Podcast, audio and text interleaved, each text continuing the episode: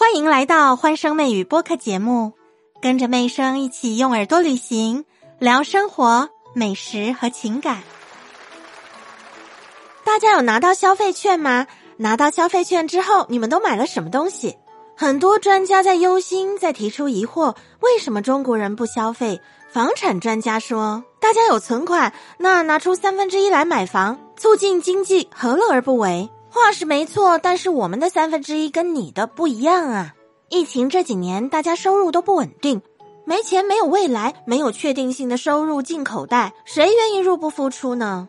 那我不先存钱，没钱，难道你养我吗？其实归根结底，都还是因为收入的不确定性，所以才导致大家的消费习惯改变。嗯，诶，你可别只说消费习惯改变，很多店家的收费习惯也都改变了。像我有一个好朋友，他是做美甲业的。平常他们店里都会有一些几点的小礼物，让客人去抽奖去兑换。但是现在也都没有喽。我问他为什么呢？他说老板说下一笔生意都不知道在哪里，还给那么多奖品干嘛？哦，大家明白了吗？这种不确定性的心态，不但影响了消费，也影响了收费。我还有一个朋友是在帮机构做线下招生的，之前生意都挺稳定的。就最近这一年多，他说都没有机构想要找他招生了。我说为什么呢？他说啊，租金贵，机构的老板都在考虑自己还要不要继续做，把现在手头上收进来的学生获利了结，至于新的学生呢，再说吧。面对这么多的不确定，大家真的就不买了吗？当然，我们买不了房子啦。不过生活当中的小确幸还是都在继续消费的，只是做了洗牌而已。嗯，梅生姐姐，洗牌洗牌都洗到哪里去了？哇，你可真厉害，这么小就知道洗牌啊！举几个例子跟大家分享一下。我有一个好朋友，本来他生日的时候都是把钱花在自己身上，买个名牌包，买个项链。十二月他刚过生日，那我们朋友一起聚餐的时候，我问他说：“哎，今年怎么没有看到你买新项链呢？”他说：“今年的生日礼物啊，送给我家小猫咪了。自己的生日礼物买到家里宠物头上了，他帮他家的小猫咪买了一个宠物跑步机。”哎，我朋友说完之后，我还真的去查了一下资料。大家知道吗？二零二二年猫窝的销售增长了百分之四百二十。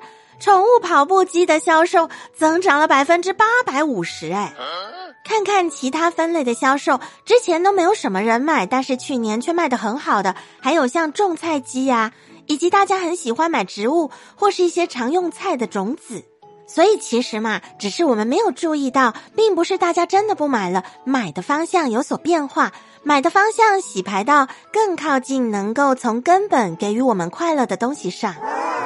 之前像女生常买的项链、名牌包，其实如果不是为了要给别人看，出去的时候拎着、带着更体面。这些东西能够带给我们自身多大的快乐，其实真的因人而异。有很多人看着项链，自己心里是没有幸福感的。嗯，大家记得在电影《荒岛求生》里，汤姆汉克斯天天跟那个皮球说话。在那个荒岛上，他就是他唯一的朋友。他愿意用世界上的任何东西来换他这个皮球，说什么都不愿意把他的皮球让出去。